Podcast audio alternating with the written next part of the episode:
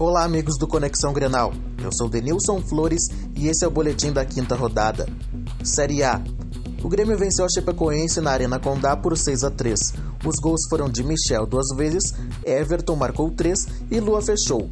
Os gols catarinenses foram de Luiz Antônio, contando com falha de Marcelo Groy, Reinaldo e Arthur. Na segunda-feira, o tricolor recebe o Bahia na Arena. A partida está marcada para as 20 horas. Para o Conexão Grenal, Denilson Flores.